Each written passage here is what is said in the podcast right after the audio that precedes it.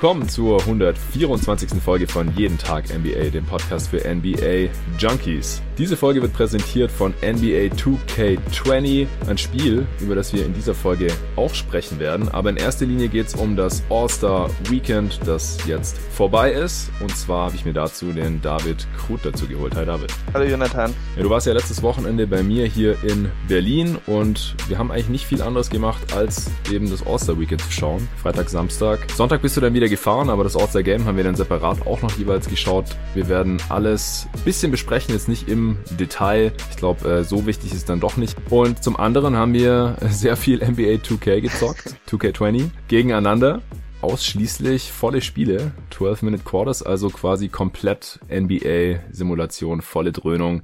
Du nutzt das Spiel auch noch für andere Modi und ich äh, denke, dann äh, können wir im Endeffekt ein ganz gutes Bild zeichnen hier davon, was NBA 2K20 ist, was es für uns ist und was mich als NBA-Nerd, NBA-Junkie besonders interessiert, ist natürlich immer, wie gut funktioniert NBA 2K20 oder allgemein NBA 2K äh, schon seit Jahren. Das ist ein Game, das ich jetzt seit ungefähr 15 Jahren zock.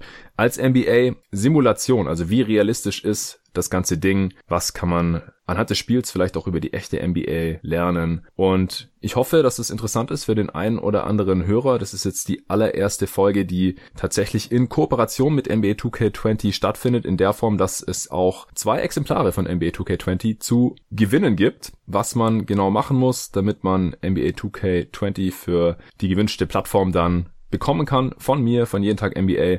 Das erfahrt ihr im zweiten Teil des Pods, denn jetzt sprechen wir erstmal über das All-Star Weekend. Man bekommt ja immer wieder mit auf Twitter oder auch Freunde von mir, andere Kumpels, die sich mit der NBA beschäftigen, Kollegen aus der GoToGuys-Redaktion und so weiter. Ja, All-Star Weekend interessiert mich nicht, ist für Kids, äh, keine Competition, nur Spielereien und so weiter. Äh, wir haben uns mal drüber unterhalten, hast du gesagt, dass du dir das auf jeden Fall immer reinziehst. Und bei mir ist es eigentlich auch so gewesen, dass ich mir aus irgendeinem Grund die letzten Jahre auch immer das All-Star Weekend gegeben habe, mal komplett und live, mal nur teilweise, aber ich habe eine Zeit lang sogar, als ich noch meinen 9-to-5 Bürojob hatte, mir dann äh, montags immer freigenommen und dann immer ein paar Kumpels gefragt, die vielleicht auch Zeit hatten oder noch studiert haben oder wie auch immer, zu mir eingeladen und das war schon richtig Tradition, dass All-Star Weekend dann immer bei mir zu Hause konsumiert wurde. Der Freitag oft jetzt nicht unbedingt, aber dann wenigstens der Samstag und der Sonntag. David, wieso schaust du denn das All-Star Weekend? Also offenbar im, im Gegensatz zu vielen anderen NBA-Fans oder Nerds in Deutschland. Ja, also wie du sowieso schon weißt und deine Hörer wahrscheinlich inzwischen auch, ist meine Messlatte für das, was ich an NBA-Content konsumiere, nicht sehr hoch.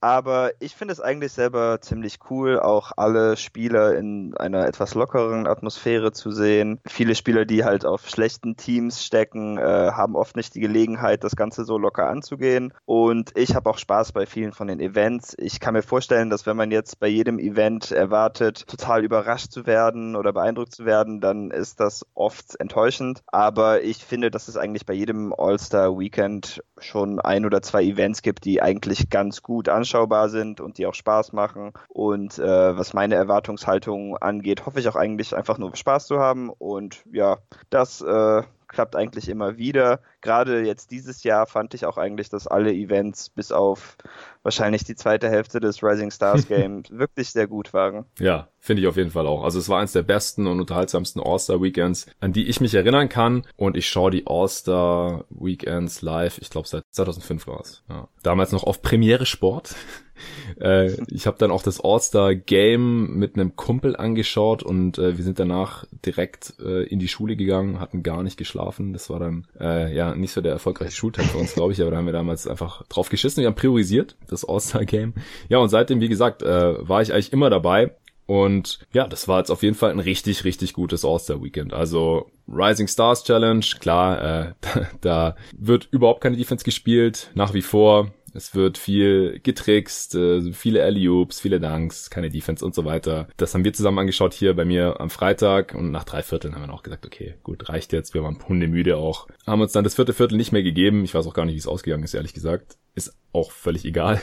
Äh, Saturday Night Events im Allgemeinen fand ich ziemlich unterhaltsam, haben wir uns auch zusammen angeschaut. Äh, wir haben nebenher 2K gezockt, weil gerade die Pausen dazwischen, die ziehen sich dann doch schon manchmal hin, aber immer dann, wenn es weiterging, dann haben wir Pause gemacht und uns die Contests reingezogen und der Three-Point-Contest, der war richtig cool, also sehr spannend und ja, einfach eine krasse Shooting-Performance, eine krasse Shootout und äh, der Slam Dunk Contest war auch einer der besten der letzten Jahre, wie ich finde bisschen kontroverses Ende dann, da kommen wir dann gleich dazu. Und das All-Star-Game jetzt mit äh, dem veränderten Modus, das fand ich richtig gut. Also im ersten Viertel hat sich jetzt vielleicht noch nicht so sehr gezeigt, aber ab dem zweiten Viertel hat dann der ein oder andere Spieler schon das Ganze ein bisschen ernster genommen und hat dann die anderen so ein bisschen angesteckt, glaube ich. Und dann wurde das Spiel eigentlich immer ernster, die Defense immer besser und dann im letzten Viertel, ursprünglich habe ich gedacht 24 Punkte dann, um zu gewinnen für das Team, das vorne ist, ist ja eigentlich nicht viel heutzutage. vor allem nicht im All-Star-Game, das habe ich gedacht, könnte nach fünf, sechs Minuten dann vorbei sein, ja, im schlechtesten Fall. Aber das hat eine halbe Ewigkeit gedauert und war wirklich, wirklich interessant und unterhaltsam anzuschauen, wie die besten Basketballer der Welt da gegeneinander spielen und offensichtlich alle gewinnen wollen. Und da wurde hart verteidigt, da wurde gefault, da wurden Charges gezogen und so weiter. Und da sprechen wir jetzt ein bisschen drüber. Wie gesagt, ich bin unterm Strich ziemlich begeistert und bin froh, dass ich es angeschaut habe und kann vor allem das vierte Viertel vom All-Star-Game wirklich nur empfehlen, wenn man es noch nicht gesehen hat, dass man sich das mal reinzieht. Ich würde sagen, wir sprechen jetzt über jedes Event kurz, dann noch über das Game natürlich und dann kommen wir zu NBA 2K20, was wir von dem Spiel jeweils halten, was wir aus unseren ausgiebigen Gaming-Sessions jetzt im letzten Wochenende hier zusammen rausgezogen haben und ähm, wie man das vielleicht in Zukunft dann hier noch angehen könnte, wenn es da noch mehrere Folgen von NBA 2K20 meets jeden Tag NBA geben sollte, was auch von euch Hörern natürlich abhängt, nicht zuletzt. Ja, äh, hast du noch Kommentare zur, wie heißt das Ding, Rising Stars Challenge? Nicht besonders viel. Ich fand das Spiel jetzt halt auch nicht so spannend, aber es gab trotzdem ein paar lustige Momente. Der eine war, als Trey Young wohl zum Ende der ersten Halbzeit hin zu Luca meinte, er sollte einfach den Halfcourt-Wurf nehmen, den er dann tatsächlich auch getroffen hat. Da hatten mm. die mhm. beide sich noch in den Armen.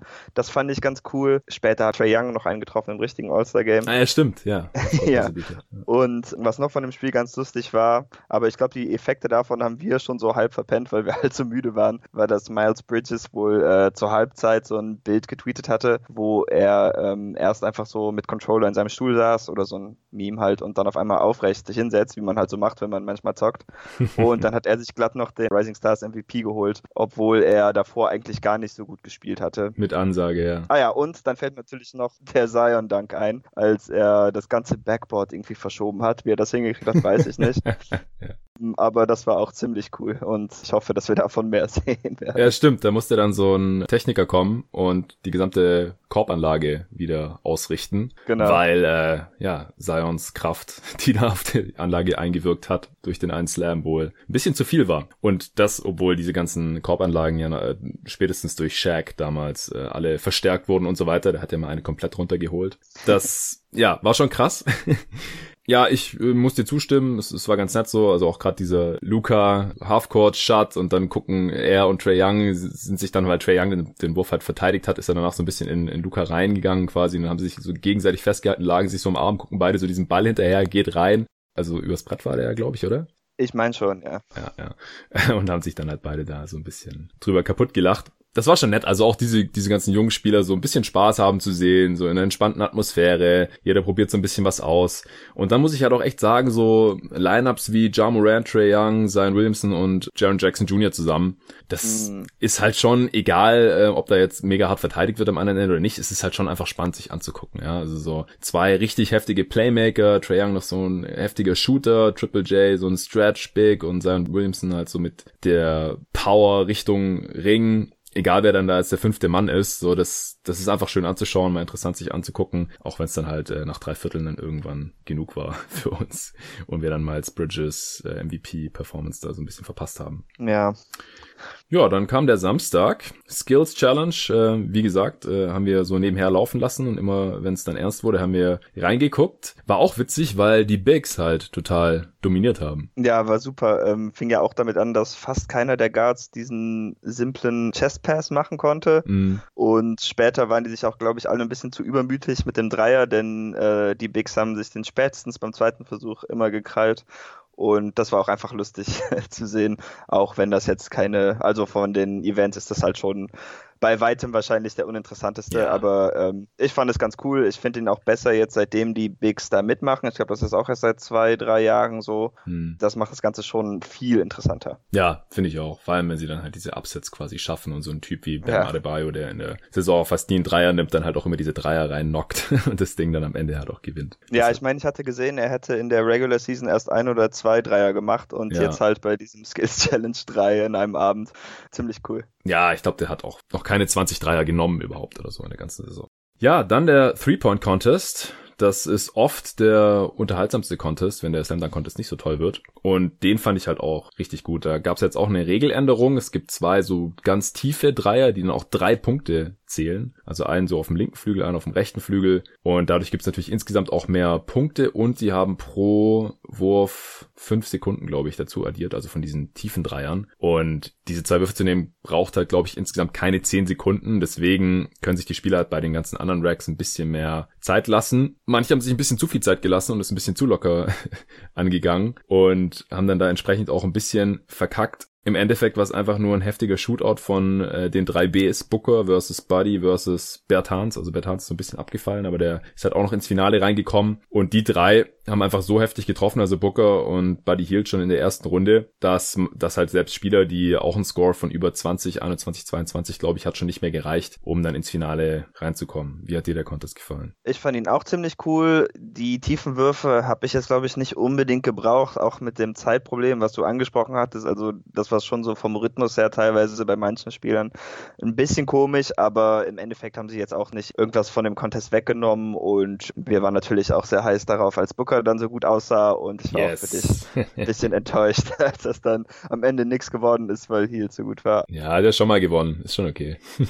das stimmt. Ja, ich finde äh, Trey Young noch erwähnenswert, weil den fand ich überraschend schlecht. Ich glaube, das war der schlechteste Mhm. von allen. War auch der erste. Ja, war der allererste. Das hat mich so ein bisschen an äh, Joe Johnson erinnert. Das war damals, glaube ich, wie gesagt, in diesem allerersten Three-Point-Contest, den ich live gesehen habe, äh, war damals bei den Suns. Der hat, glaube ich, acht nur getroffen oder so, aber damals gab es auch insgesamt noch nicht so viele Punkte. Ja. Äh, Weil das ist dann halt immer ein bisschen komisch zu sehen. Du hast da halt die besten drei Schützen der Liga und wenn die dann halt so lustlos die Bälle da hochchucken und einen nach dem anderen bricken, dann denkst du, okay, was macht er da eigentlich? Und so war es leider ein bisschen bei Trey Young. Und ansonsten, äh, die ganzen anderen, die, die waren eigentlich ziemlich gut. Also Joe Harris, äh, Zach Levine hatte, glaube ich, einen heftigen Cold Stretch mit drin zwischendurch. Der hat heiß angefangen. Ja, stimmt. ersten sieben oder so getroffen, dann ging gar nichts mehr leider in der HM Arena da in Chicago. Und Devonne Graham, der war auch nicht so gut, der war auch relativ früh eliminiert. Der hat, glaube ich, auch die 20 nicht geknackt, wenn ich es richtig im Kopf habe. Aber unterm Strich auf jeden Fall eine sehenswerte Geschichte. Also gerade Booker und Buddy Hield haben da schon heftig abgeliefert. Und auch witzig für mich als Suns-Fan zu sehen, weil Booker halt gar nicht so der heftige Ingame-Shooter ist. Also der hat noch nie sieben Dreier in einem Spiel getroffen zum Beispiel und nimmt halt auch gar nicht so viele. Also die Quote ist ganz okay natürlich, so im hohen 30er-Bereich. Aber Buddy Hield ist da schon auf einem anderen Level. Also in-game, der nimmt so mit die meisten Dreier der Liga und trifft natürlich auch entsprechend gut. Aber dass die dann halt so im Contest-Setting, das scheint Booker halt viel mehr zu liegen als im Spiel, aus irgendeinem Grund. Da äh, waren sie dann schon ziemlich ebenbürtig. Ja, ich fand Bookers erste Runde eigentlich auch die schönste von allen. Er war auch der Einzige, der mit so ein bisschen Zug gespielt hatte und am Ende hatte er auch noch irgendwie sieben Sekunden übrig. Ich glaube, er hätte das vielleicht nochmal machen sollen in der zweiten Runde. Aber gut, ich meine, bei so viel Dreiern weiß man jetzt auch nie, wie, wie gut die fallen. Aber den Rhythmus hat er einfach mehr als alle anderen drauf während des gesamten Contests. Ja, okay, dann können wir zum Slam Dunk Contest kommen. Ist halt auch immer so ein bisschen Hit or Miss, finde ich. Also da sitzt man halt jedes Jahr so davor und denkt, könnte jetzt geil werden, könnte aber auch richtig lame werden. Und ähm, ein paar Mal, also auch in den letzten Jahren, wurde man dann da richtig belohnt äh, mit Zach Levine gegen Aaron Gordon zum Beispiel. Ist für mich immer noch der beste Dunk-Contest, den ich live gesehen habe, weil Vince Carter zum Beispiel habe ich nicht live gesehen damals. Wann war der? 99 oder 2000? 2000 So um den. Dreh, ich bin auch zu Ja. jung, um den live gesehen zu haben. Genau, also es war so gerade so ein, zwei Jahre, bevor ich mich so richtig angefangen habe mit der NBA zu beschäftigen. Habt ihr natürlich auch seither mal irgendwie auf YouTube gesehen und so weiter. Aber von denen, die ich gesehen habe, war Levine gegen Gordon, war schon so das Non-Plus-Ultra. Und Aaron Gordon war ja wieder dabei und hat es auch wieder ins Finale geschafft und hat wieder verloren. Er hatte ja schon vor dem Contest gesagt, dass er das Gefühl hat, dass er betrogen wurde um mindestens eine Slam Dunk Champ Trophy gegen Zach Levine eben. Ich fand, die waren damals einfach sowas von auf einem Niveau, das hätte, hätte halt jeder gewinnen können oder man hätte die Trophäe beiden geben können oder sowas. Machen die ja offensichtlich nicht, weil das wäre jetzt in dem Contest auch wieder legitim gewesen. Ist aber nicht passiert. Was ist bei dir so hängen geblieben vom Contest? Also ich war auf jeden Fall enttäuscht für Aaron Gordon, einfach weil er schon besser gedankt hatte, denke ich, von vorne bis hinten. Ich fand zum Beispiel den ersten Dank von Derrick Jones Jr. recht schwach. Er ist natürlich über jemanden gesprungen. Ich weiß jetzt nicht mehr wen. Wahrscheinlich ein Teammate, aber ich äh, weiß äh, Adebayo war das. Ah, okay. Aber er hat sich halt auch schon mit der äh, Offhand halt abgedrückt. Ja, ja. Und das fand ich halt schon ein bisschen gefuscht. Ähm, aber danach waren seine Dunks eigentlich auch so gut wie die von Gordon. Da kann man sich nicht mehr wirklich beschweren. Ähm, ich hätte jetzt auch mehr Mitleid mit Aaron Gordon, wäre er jetzt nicht nach den ersten vier Dunks, hätte er da nicht schon so rumgemosert, obwohl der Contest offensichtlich nicht so funktioniert. Ja. Dass, ähm, es gibt halt Runden. Wie der das nicht wissen konnte, weiß ich nicht. Also das fand ich ein bisschen lame. Und dann hatte er bei einem Dank auch noch irgendwie die Cheerleaders und diese Mädchen von TikTok irgendwie engagiert, aber auch gar nicht eingebunden, sondern die tanzten nur im Hintergrund darum, Ja. ähm, haben nicht mal ihn angeguckt oder den Dank angeguckt. Also die hatten eigentlich gar nichts damit zu tun. Das fand ich auch ein bisschen bescheuert. Ähm, hätte er das besser gemacht, hätte ich wahrscheinlich mehr Mitleid mit ihm. Aber ähm, an seiner Stelle wäre ich wahrscheinlich trotzdem ein bisschen böse auf Dwayne Wade und allgemein die ganzen äh, Schiedsrichter da. Denn die haben ja offensichtlich versucht, sich irgendwie abzusprechen, dass es am Ende unentschieden werden würde. Beim letzten und das dann Dank, aber, ja. und das dann nicht hingekriegt. ja. Wieso man sich dann auch nicht einfach auf 50er einigen würde, wenn Dwight Howard vorher mit einem richtig schlechten Dank auch schon fast 50 hatte, habe ich nicht verstanden. Also das war einfach ein bisschen enttäuschend, ähm, hätte besser laufen können.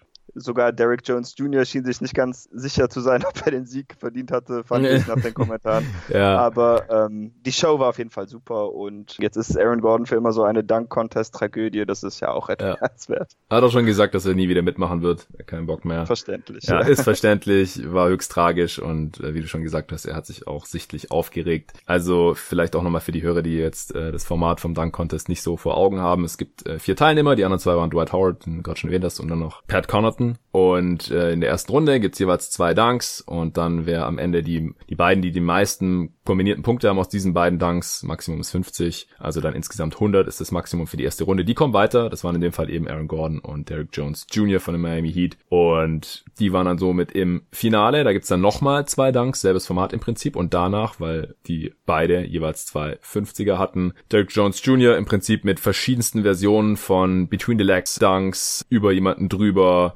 180, off the backboard Geschichten. Die waren schon richtig krass. Aber ich fand auch, so ästhetisch fand ich Aaron Gordon ein bisschen schöner, seine Dunks, ohne irgendwelche Props. Also ich fand es im Endeffekt war es ein bisschen zu viel über andere drüber springen. Und gerade Aaron Gordon ist ja, glaube ich, dreimal über Chance the Rapper drüber gesprungen. Ja, und dann am. Ende noch über Taco bei seinem letzten Dunk, Taco Fall. War mir so ein bisschen zu viel. Ich fand's cool bei einem Contest, dass keine anderen Props mehr eingesetzt wurden. Also Auto, was Black Griffin ja mal gemacht hat, Motorrad, hat Derek Williams immer über Motorrad drüber gedankt, habe ich überhaupt nicht verstanden. Lauter solche Sachen. Je weniger Schnickschnack, desto besser finde ich's persönlich. Also die Jungs dann einfach da hingehen und den Ball da reinstopfen, möglichst spektakulär und vielleicht so, wie man es noch nie gesehen hat und gut ist. Aber insgesamt auf jeden Fall ein paar fette Danks. Ich glaube, es macht keinen Sinn, wenn wir die jetzt hier irgendwie schreiben im Podcast. Geht einfach auf YouTube und zieht euch rein, wenn es euch interessiert. Aaron Gordon halt, wie gesagt, hat für die ersten fünf Dunks, also für die ersten vier im Format und dann ging es natürlich einfach in Verlängerung, weil Jones Jr. und Gordon nach den zwei Dunks im Finale immer noch gleich auf waren. Nochmal Dank rausgehauen. Davor hat er schon so gemeint, ich habe doch jetzt schon viermal 50, mehr kann man noch gar nicht haben, so nach dem Motto. Hat dann aber nochmal gedankt, natürlich, hat wieder 50 bekommen und Derek Jones Jr. auch. Und dann ging es nochmal in die Verlängerung und da weiß ich nicht, ob Aaron Gordon nicht so viele Dunks geplant hatte, ähm, aber er hatte gesagt, hey, ich hatte 5 mal 50, wieso habe ich jetzt nicht einfach gewonnen, so nach dem Motto. Und das äh, sehe ich ganz genauso wie du, dass es einfach ein bisschen lame ist. So, dank doch einfach so lange, bis der Contest zu Ende ist und fertig, auf dich darüber aufzuregen, so funktionieren das halt, so sind die Regeln. Ja. Er hat ja sogar die Schuhe ausgezogen zwischendurch. Er hatte die Schuhe schon aus, weil er gesagt hat, der Contest ist vorbei. Ich danke jetzt nicht mehr. Ich hatte 5x50, bla bla. Hat die Schuhe wieder angezogen. Und wie gesagt, es sah echt so aus, als wüsste er jetzt nicht so genau, hm, was mache ich jetzt für einen Dank? Und sein fünfter war ja schon einer, den er schon mal gemacht hatte. Ja, da ist er nochmal über Chance the Rapper drüber gesprungen. Ja. Und dann, Derek Jones Jr. hatte vorgelegt, hat 48 Punkte nur bekommen für seinen Dank. Und dann war halt klar, okay, Aaron Gordon muss jetzt einfach nur nochmal 50 machen irgendwie. Und dann hat er das Ding halt endgültig gewonnen. Dann kann er sich freuen, kann nach Hause gehen. Aber wie gesagt, es sah irgendwie ein bisschen so aus, als wüsste er jetzt nicht genau, was für einen Dank er machen soll. Und dann haben irgendwelche Leute halt angefangen zu rufen, ja, soll über Taco danken. Ich weiß nicht, ob das andere NBA-Spieler waren oder ob das irgendwie aus dem Publikum kam oder so. Und ja, dann war da halt Taco Fall, Courtside oder halt in einer der ersten Reihen, ist ja schwer zu übersehen als größter NBA-Spieler. Und dann äh, hat er den so rausgewunken, der kam dann auch und dann ähm, hat er seinen Ball so in seinem Nacken platzieren müssen und Aaron Gordon ist dann über fucking Taco Fall drüber gesprungen, hat mit dem Oberschenkel beim drüberspringen so ein bisschen noch seinen Kopf nach unten gezogen, also nicht ganz gecleared, aber ich habe gedacht, okay, der Typ ist jetzt, der hat 5 mal 50 gemacht, springt jetzt über Taco Fall drüber. Wenn er jetzt nicht gewonnen hat mit 49 oder 50 Punkten, dann weiß ich auch nicht, was los ist. Und die Jury hat, wie du vorhin schon erwähnt hast, irgendwie hinbekommen, ihm nur 47 Punkte zu geben und damit ein weniger als Derek Jones Jr. Danach hat Corman gesagt, der Rapper, der auch in, äh, in der Jury war, der ist aus Chicago und war deswegen da drin. Ja, wir wollten uns eigentlich wieder absprechen, dass es wieder ein Unentschieden ist und es nochmal eine Runde gibt, aber die haben es halt irgendwie verkackt irgendeiner konnte nicht zählen und so hat halt Aaron Gordon dann verloren und Derek Jones Jr. hat gewonnen. Das war, war ein bisschen seltsam, das Ende, ein bisschen skurril, aber wie gesagt, die Show davor, die Dunks, die waren echt schön. Zieht's euch rein, wenn ihr es noch nicht gemacht habt und ja, wir waren gut unterhalten an diesem Samstagabend. Ja, also die wahre Tragödie ist ja auch eigentlich, dass Ja Morant daraufhin meinte, dass die NBA seine Entscheidung, ob er jemals beim Dunk Contest mitmachen sollte, leichter gemacht hätte mit oh no. äh, der Entscheidung. Ja, und er dankt wahrscheinlich am meisten vielleicht noch so wie Derek Jones Jr., nur weil er halt ein paar Zentimeter kürzer ist, sieht das dann oft dann noch was cooler aus. Ja. Ähm, und ich hoffe, dass er dann zusammen mit Zion vielleicht irgendwann noch seine Meinung ändern kann. Ja, ja, ich, ich hätte es echt gerne gesehen, dass er irgendwie Kevin Love dazu bekommt, sich dahin zu stellen und dass er dann wirklich immer drüber spricht in diesem Contest und den Dank zu Ende bringt oder irgendwie sowas. Ja, gut, dann würde ich sagen, kommen wir zum All-Star Game. Also insgesamt war es ja wieder ein hoher Score. Also ich kann mir vorstellen, dass viele Hörer, die das Spiel nicht gesehen haben, sich dadurch ein bisschen bestätigt gefühlt haben, gedacht haben, ja, 157 zu 155. Das äh, war ein All-Star-Game wie immer. Ja, keine Defense, hohe Pace, jeder daddelt so ein bisschen rum. Am Ende war es spannend, ist auch nicht bei jedem All-Star-Game so, aber gewinnen wollte da wahrscheinlich wieder niemand so wirklich. Aber so war es nicht. Also das war wirklich das beste All-Star-Game, das ich je gesehen habe, weil im vierten Viertel, da hätte Team Janis nur 24 Punkte gebraucht, um zu gewinnen, aber Team LeBron hat nur 22 zugelassen, also da wurde wirklich Defense gespielt und im vierten Viertel, also nochmal hier für die Hörer, die den Modus nicht vor Augen haben, die ersten drei Viertel wird normal gespielt, 12 Minuten, und es wird geschaut, wer das Viertel jeweils gewinnt. Und das Team, das das Viertel gewinnt, dessen Charity, also eine gemeinnützige Organisation, die vorher festgelegt wurde, bekommt dann immer 100.000 Dollar. Also die Spieler spielen für was in jedem Viertel. Das erste hat Team LeBron gewonnen, 53-41. Also da war Team LeBron einfach nicht wirklich zu verteidigen, relativ hoher Score. Und im ersten Viertel war es halt auch noch wirklich so All-Star-mäßig. Also ja, hier dank du, dann dank ich im nächsten Angriff. Äh, es gab ein Foul irgendwie, oder das erste Foul gab es irgendwie in der letzten Minute, glaube ich. Also richtig All-Star-Game-mäßig habe ich schon gedacht, hm, mal gucken, wie sich der Modus dann in den nächsten Vierteln so auswirkt. Im zweiten Viertel dann hat Team Janis gewonnen, 51 zu 30, also auch über 50 Punkte gemacht, da waren die wiederum nicht zu stoppen. Im dritten Viertel dann ging es schon ein bisschen mehr zur Sache, äh, auch äh, defensiv und kein Team konnte da sich so wirklich absetzen. Am Ende 41 zu 41 und dann wurde geschaut, wie viele Punkte haben die Teams jetzt insgesamt gemacht und der Score, der das Spiel beendet, der muss 24 Punkte höher sein als die Gesamtpunktzahl des zu diesem Zeitpunkt führenden Teams. Das war Team Janis, die hatten 133 Punkte zusammengerechnet nach den ersten drei Vierteln. Team LeBron hatte 124, also neun weniger. 133 plus 24 hat man zu Ehren von Kobe gemacht. Dieses ganze All-Star-Weekend war auch zu Ehren von Kobe. Vor jedem Event gab's äh, Reden für Kobe und seine Tochter und auch David Stern, der auch in dieser Saison verstorben ist. Also war sowieso allgegenwärtig. Mal hier nochmal am Rande erwähnt, denn das konnte einem nicht entgehen, ja, wenn man hier irgendwas angeschaut hat in diesem All-Star-Weekend. Die Tragödie um Kobe Bryant und, und seine Fußstapfen, die er da jetzt hinterlassen hat in der NBA. Deswegen seine Rückennummer 24 war dann der Zielscore plus diese 133 eben von Janis, also 157 Punkte. Das Team, das zuerst 157 macht, gewinnt. Also keine Clock im letzten Viertel fand ich auch sehr verwirrend. Mein Auge hat immer wieder die Uhr gesucht, die einfach nicht da war. Wie so. Lang geht das schon? Wie lang geht das jetzt noch? Und es hat sich ewig hingezogen. Du hast vorhin äh, gesagt, wie lang ging das vierte Viertel dann? Real Game Time 15 Minuten oder sowas? Statt ja, 12? richtig etwas. Ähm, Moment, ich hatte es aufgerufen. Jeff Silgit hatte geschrieben von USA Today. Ähm, das Viertel dauerte 15 Minuten Spielzeit und insgesamt waren es 43 Minuten und 10 Sekunden für das letzte Viertel. Also im Grunde eigentlich so lang wie ein normales Viertel in einem normalen NBA-Spiel auch ist. Also von der richtigen Zeit, nicht von der Spielzeit. Die ist natürlich noch drei Minuten länger gewesen. Ja, und Team LeBron hat im, vierten eben dann 33 gemacht und so diese 157 zuerst erreicht, war sehr, sehr, sehr, sehr spannend und knapp am Ende. Und man hat wirklich gesehen, dass beide Teams gewinnen wollen. Alle Spieler hatten Bock, da hat niemand gechillt. Alle haben versucht zu verteidigen. Es gab harte Fouls, äh, Charges wurden gezogen. Es wurde diskutiert über, ja, fragwürdige Pfiffe, wie, wie hat dir das ganze Game so gefallen? Ich fand das eigentlich ziemlich gut. Ich fand das Ende auch cool. Ich bin mir jetzt noch nicht ganz sicher, wie viel jetzt wirklich an diesem Format lag oder daran, dass sie halt wirklich die Kinder von den Charities neben sich Kurzzeit hatten im Grunde hm. oder einfach daran, dass sie für Kobe spielen wollten oder wie auch immer. Aber die Kombination davon hat auf jeden Fall super funktioniert. Ich habe auch den Eindruck, dass es einfach, wenn man so ein Ziel vor Augen hat, okay, in 20 Punkten oder 24 Punkten habe ich gewonnen, dass es dann leichter ist, sich darauf zu konzentrieren, als wenn man jetzt so sieht, okay, wir müssen noch 12 Minuten spielen und keiner will sich ja wirklich reinhängen. Ja. Ähm, ich war aber auch froh mit den Entscheidungen von den Coaches, äh, Chris Paul und Kyle Lowry über Trae Young und Luka Doncic zu spielen. Jetzt nicht, weil die beiden jung sind oder weil sie schon im Rising Stars Spiel gespielt haben, aber auch besonders, weil das einfach zwei Spieler sind, die egal in welchem Spiel sie spielen, das Ganze so ernst nehmen wie nur möglich und ja. das hat man, denke ich, auch gespürt ja. ähm, und hat das Spiel auch um einiges besser gemacht. Ja, sind beides halt so Kampfschweine irgendwie. ja, genau. Das hat schon Bock gemacht. Ja, also wie gesagt, im ersten Viertel wurde noch wenig Defense gespielt. Ich äh, habe es hier in meinen Notizen jetzt auch gefunden. Das erste Foul gab es 23 Sekunden vor Schluss und ich weiß jetzt nicht, wie viele Fouls im vierten Viertel gab, aber da wurde auf jeden Fall nichts mehr hergeschenkt. Äh, MVP, Trophy heißt jetzt nicht mehr MVP, äh, All-Star Game MVP Award, sondern Kobe Bryant MVP Award. Und die hat Kawhi Leonard gewonnen. Der hat nämlich direkt im ersten Viertel schon losgelegt wie die Feuerwehr, hat da schon vier Dreier reingehauen. Am Ende hat er acht gehabt, acht von 14. Sieht man es auch nicht alle Tage von Kawhi, aber der war so ein bisschen im Finals-Modus. 30 Punkte in 20 Minuten. Ja.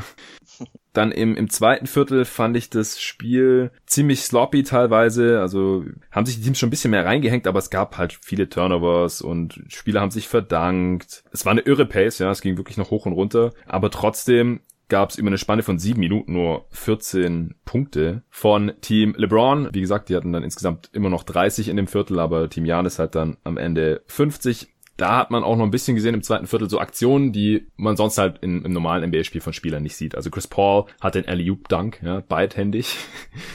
Würde man jetzt in einem NBA-Spiel 2020 auch nicht mehr unbedingt von Chris Paul erwarten, aber den hat er nochmal rausgehauen. Er ist ja diese Saison auch wirklich fit. Mhm. Devin Booker hat den krassen Putback-Slam auch. Habe ich jetzt so von ihm auch noch nie gesehen, Stimmt. ehrlich gesagt. Ja. Habe ich vergessen. Ja, also war so Black Griffin-mäßig fast. Und ist so hochgekommen und hat ihn so von oben in den Ring reingeworfen, also ohne so richtig ja. an den Ring ranzukommen. Frank. Ja, genau. Aber man hat schon gemerkt, so Janis will's halt. Also der hat dann schon wirklich ernst gemacht. Er hatte auch vorne, hat er sehr kompromisslos zum Korb gegangen, hat jetzt nicht irgendwelche Pull-Up-Jumper genommen oder sowas, sondern hatte fast nur Dunks. Ich glaube, der hatte nur ein Layup in der ersten Halbzeit. Aber hat dann halt auch angefangen, Defense zu spielen. Jimmy Butler auch. Also der hat auch angefangen, da hart zu spielen. Und das war halt so das, worauf ich ein bisschen gehofft habe. So, ja, was wenn ein, zwei Stars anfangen, da härter zu spielen, dann denken die anderen sich, ey, okay, dann spiele ich jetzt aber auch hart. Also wenn du mir jetzt hier keinen Dank mehr schenkst, dann schenke ich dir hinten auch keinen mehr. Und Antetokounmpo hatte am Ende auch drei Blocks. Ich glaube, zwei davon waren im letzten Viertel gegen LeBron. Also der hat wirklich sich den Arsch aufgerissen hier in diesem Spiel. Rudy Gobert auch. Also man denkt auch vielleicht so, ja, okay, was will so ein Rudy Gobert, Defensive Player of the Year, Typ, der vorne fast nur danken kann, in einem All-Star-Game machen. Aber der hat ein richtig gutes Spiel. Also der hat in 19 Minuten 21 und 11 aufgelegt, auch gut verteidigt. Das, das war schon witzig mal zu sehen, so in, in so einem All-Star-Game. Hat auch äh, Anthony Davis richtig hart geblockt. Was habe ich mir noch aufgeschrieben? Ja, ja, Trae Young hatte einen äh, witzigen Nutmeg gegen James Harden, aber hat dann leider den Korbleger daneben gemacht. Aber dafür dann den Halfcourt Buzzer Beater getroffen zur Halbzeit. Das hast du ja vorhin auch schon erwähnt, wie mhm. Doncic eben in der Rising Stars Challenge zwei Tage davor. Im dritten Viertel hatte ich mir noch aufgeschrieben, da gab es eine Lineup von Team LeBron mit Ben Simmons, Nikola Jokic, Chris Paul und Russell Westbrook und das war einfach heftiges Passing, was man dann teilweise sehen konnte. Also mit äh, vier richtig guten Passern, auch kreativen Passern, wurde dann nicht so dieses, was man oft in All-Star-Games sieht, halt typische Ego-Gezocke, ja, jetzt nehme ich mal einen Stepback-Dreier und dann gehe ich zum Ring, keiner verteidigt, also kann ich danken. Sondern da gab es ein paar richtig schöne Szenen, schöne Plays. Wie gesagt, drittes Viertel war das erste, das wirklich dann auch knapp war. Also, wie gesagt, während den Vierteln, da wurde der Score immer wieder zurückgesetzt und erst im vierten Viertel dann wieder aufaddiert. Deswegen war es da dann wirklich knapp. Und es gab dann im dritten Viertel auch schon Fouls, um die Uhr anzuhalten und solche Geschichten, was ich noch nie in einem All-Star-Game gesehen hatte. äh, und wie gesagt, am Ende ging es dann 41 zu 41 aus und der Target Score war 157 im vierten Viertel, was ich da auch angenehm fand, um es anzugucken. Einfach, es gab extrem wenig Unterbrechungen. Also es gab keine Werbe-Timeouts und Team-Timeouts gab es, weiß nicht, so zwei oder sowas. Also nicht viel. Natürlich umso härter für die Spieler, ja, die mussten dann halt quasi durchspielen, weil im vierten Viertel wurde nicht mehr so viel gewechselt. Also die letzten, weiß nicht, ich würde schätzen, 10 Minuten Spielzeit oder so von diesen 15 haben halt dann wirklich die Starter gespielt, außer wie du ja schon gesagt hast, Lowry statt Trey Young und Chris Paul statt Luka Doncic. Und wirklich jeder hat da hart gespielt. Ja. Das war so ein bisschen wie Team USA, fand ich. Nur, dass halt alle spielen und nicht nur ein paar, also alle Stars haben ja gespielt, außer Lillard, der verletzt war. Und halt quasi gegen sich selbst und jetzt nicht irgendwie gegen Angola oder sowas. Also, ja. wenn man halt wirklich drauf steht, zu gucken, wie spielen die besten Basketballer der Welt miteinander und gegeneinander, dann kann man sich nichts Besseres vorstellen als dieses Spiel. Ja, ich fand auch toll, wie ähm, manche Spieler das auch sehr persönlich genommen hatten. Ähm, also Janis wollte LeBron auf jeden Fall zeigen, dass er jetzt der beste Spieler in der NBA ist. Ja. Ähm, und defensiv gab es auch ein paar Momente, wo man sich dachte, oh Gott, ich habe noch nie gesehen, wie LeBron diesen Wurf nicht getroffen hat, sei es bei einem Post-Up äh, unten an der Baseline oder bei einem Layup, ähm, wo Janis den Wurf geblockt hatte, was erst als Goaltend gecallt wurde, aber das war auch wirklich unglaublich knapp. Ich kann mich eigentlich gar nicht erinnern, in meiner Zeit als NBA-Fan je so einen knappen Block slash Goaltend äh, Call zu sehen. Ja. Das konnte einfach in beide Richtungen gehen. Ja, Janis hat LeBron gegens Brett geblockt von hinten, Chase Down mäßig. Wurde ja. erst als Goaltend gepfiffen, dann gab es aber ein Review und dann wurde nach dem Review entschieden, okay, war doch kein Goaltend, äh, Korb zählt nicht und dann gab es einen Jumpball in der Mitte und nur vom Review fand ich jetzt, konnte man jetzt nicht eindeutig sagen, okay, war kein Goaltend, weil es war so, so knapp dass ich, dass ich komisch fand, weil normalerweise ändern sie ja dann den Pfiff wirklich nur, wenn es eindeutig ist und das, das war nicht wirklich eindeutig. Ja, aber ist dir sonst noch was hängen geblieben von der Crunch Time? Ähm, ja, es gab leider ein bisschen viele Fouls. Ich habe ein bisschen Angst, dass dieses Format vielleicht ein bisschen dazu führt, dass Schiedsrichter gezwungen werden, viel zu callen. Aber ich muss sagen, dass da auch ein paar Calls bei waren, von denen ich nicht ganz so überzeugt war. Aber ich war froh, dass obwohl der letzte Play dann durch einen Freiwurf entschieden wurde, dass Davis immerhin noch den ersten daneben gemacht hat, um die Spannung danach ein bisschen anzuziehen. Ähm, und zudem wollte ich nochmal, ja, ich weiß nicht, ob ich ihn loben will oder nicht, weil was Lowry da in dem Viertel gemacht gemacht hat, war schon ein bisschen suspekt. Jetzt so Charges ziehen im All-Star-Game, weiß ich nicht, ob ich das ganz unterstützen kann. Es ist ja schon irgendwo immer ein bisschen gefährlich, so ein Play zu machen. Aber ähm, einfach die Verbissenheit, mit der er gespielt hat, ist auf jeden Fall löblich. Und das gleiche gilt eigentlich für Chris Paul, der für mich wahrscheinlich, wenn Kawhi nicht den MVP gekriegt hätte, der MVP gewesen wäre. Denn ich fand, dass in den äh, wichtigen Phasen des Spiels er vielleicht sogar der beste Spieler war. Ja, Chris Paul. 23 Punkte, 6 Assists in 26 Minuten. Auch 7 Dreier getroffen, 7 von 11. Ja, genau, er stand da Kawhi nicht in vielen. nee, es sind die zweitmeisten Punkte auch. Äh, wie gesagt, Leonard hatte 30, Paul 23, LeBron auch 23, aber der war nur 9 von 20 aus dem Feld, 2 von 10 von Downtown. Also der hat, so, hat sich ein paar Mal so zu so Hero-Dreiern hinreißen lassen. Äh, hat ja auch eingenommen von, weiß nicht, drei Metern hinter der Dreierlinie, der der Game Winner gewesen wäre. Ja, da hatten sie halt 100 54 Punkte und dann hat er diesen Dreier halt genommen und nicht getroffen. Ja, dieses, einer dieser Charges von Lowry war halt auch ganz kurz vor Schluss. Da äh, hat Harden äh, so ein Push-Off gemacht gegen Lowry quasi und dann Stepback-Dreier reingehauen, der auch der Game-Winner gewesen wäre, aber hat halt nicht gezählt, weil äh, Lowry das Offensivfoul gezogen hat. Kurze Zeit später ist Harden dann erfolgreich zum Korb gekommen von links, hat einfach einen Linkskorbleger machen können und das wäre auch der Gamewinner gewesen, hat dann aber komischerweise irgendwie in die Ecke zu Chris Paul gepasst in die Corner, der dann halt den Corner 3 genommen hat und sie haben den Dreier gar nicht mehr gebraucht, das ist irgendwie Hirnfurz von Harden, keine Ahnung, der hatte auch kein so tolles Spiel, elf Punkte hat er nur gehabt, insgesamt bei drei von neun aus dem Feld, hat auch nur Dreier genommen in dem Spiel. Vielleicht wollte er nur Dreier nehmen. Ich weiß es nicht. Vielleicht hat er so eine Challenge im Laufen gehabt. Wette oder irgend sowas. Deswegen hat er den Layup nicht nehmen können. Hat auch zwei Freiwürfe vergeigt im vierten Viertel. Nur zwei von vier. Fünf Fouls. Ja, war nicht das beste Spiel von James Harden. Anthony Davis hast du ja gerade auch schon gesagt. Der hatte auch ein gutes Spiel insgesamt. 20-9, drei Steals, drei Blocks. Äh, aber hat halt dann am Ende, wurde halt gefoult beim potenziellen Game Winner von Kyle Lowry, der da im Post mit ihm so ein bisschen gerustelt hat, als er den Ball fangen wollte. Und äh, ja, hat dann den ersten auch noch verworfen und den zweiten dann aber getroffen und dann war das Spiel eben vorbei.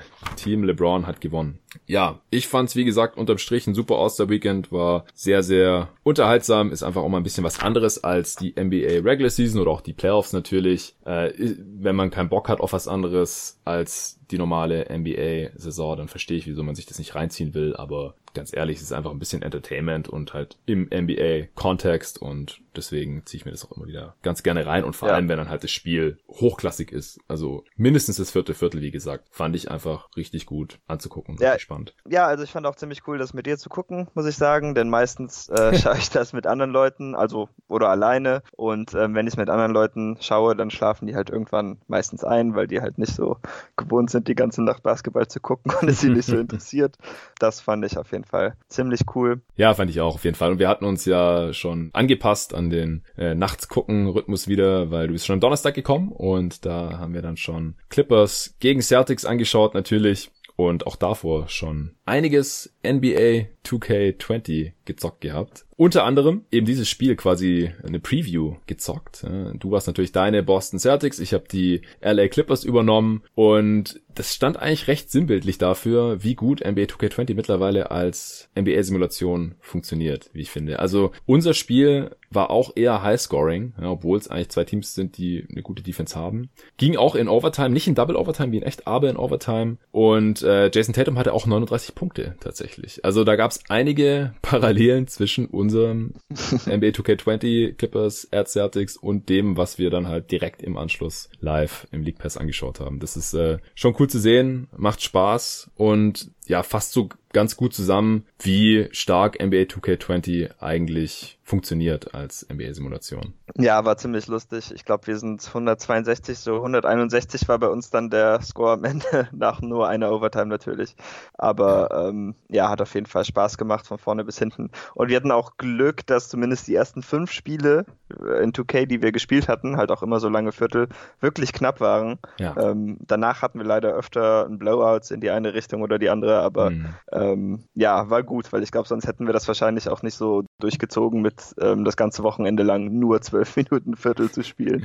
Ja. ja, du warst nach dem zweiten Spiel, warst du schon ein bisschen geknickt. Wir haben angefangen mit Nets at Heat, da haben wir einfach random Teams gemacht. Wir hatten jetzt irgendwie keine Vorzüge, welche Teams wir zocken wollen und haben wir einfach äh, random äh, Teamauswahl gemacht natürlich, muss ich jetzt auch dazu sagen, da kommen wir jetzt auch noch gleich dazu, äh, wie wir dieses Spiel nutzen, wie wir das angehen, haben wir nicht mit den Original-Rosters gespielt und auch nicht mit den Original-Sliders. Also damit es realistisch wird, wenn ich zocke zumindest, ist es auch bei jedem ein bisschen anders, jeder zockt ein bisschen anders. Wenn ich auch gegen Kumpels spiele, ich spiele gegen dich, du bist jetzt schon zum dritten Mal hier in Berlin gewesen, wir haben schon richtig viel äh, gegeneinander 2K gezockt mittlerweile, aber ich habe zum Glück auch noch ein paar andere Kumpels, gegen die ich ab und zu mal NBA 2K zocken kann, auch schon seit Jahren gegen die zocke und ich bekomme es eigentlich jedes Jahr dann irgendwie hin, hin, dass ich ein paar Sliders finde und halt so lange an den Rosters rummache, bis das halt realistisch, mir realistisch vorkommt und ich die ganze Zeit denke, das ist irgendwie unrealistisch oder unwahrscheinlich, was da gerade auf dem Feld passiert und dass es dann einfach irgendwie keinen Bock macht, weil man denkt, äh, kann nicht sein, dass hier Spieler Y mir gerade 10 Dreier reingeballert hat und ich das einfach nicht verteidigt bekomme oder so. Also in die Sliders und Rosters hatte ich schon ein bisschen Zeit investiert. Wir haben das natürlich übers Wochenende noch immer noch weiter angepasst. Wollten natürlich auch nicht nach jedem Spiel da irgendwie überreagieren oder so, aber wenn wir halt irgendwann gemerkt haben, hey, okay, wir treffen einfach zu gut, dann ähm, haben wir noch ein bisschen was gemacht. Also erstes Spiel, wie gesagt, haben wir dann direkt losgelegt äh, mit diesen äh, Settings, die ich da schon hatte. Nets gegen Heat und das äh, wurde eben auch erst at the buzzer entschieden. Ich glaube, was habe ich gewonnen? Mit einem oder zwei Punkten? War ja, genau. Ich glaube, die ersten drei Spiele waren alle mit maximal drei Punkten Unterschied oder so.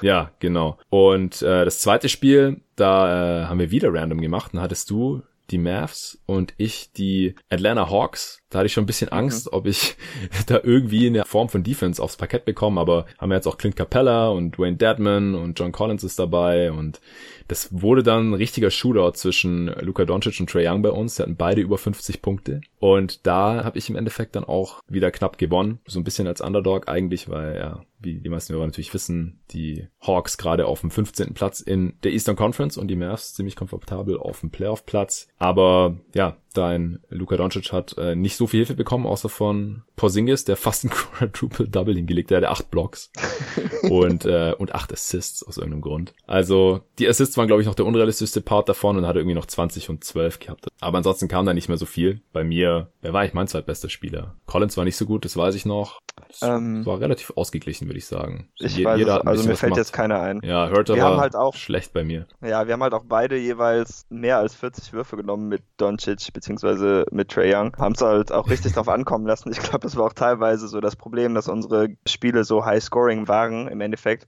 weil wir beide wirklich sehr dazu geneigt haben, wirklich viel mit unseren Stars zu machen und die anderen ein bisschen zu vernachlässigen. Ich muss aber auch sagen, dass das wahrscheinlich ein bisschen so an deinen Sliders liegt, dass ja. die Stars einfach besser sind als die Rollenspieler. Und ähm, es macht halt auch einfach mehr Spaß, um mit den Stars Kram zu machen, als dann jetzt Spot-Up-Dreier oder Curl-Layups oder so mit den Rollenspielern zu treffen.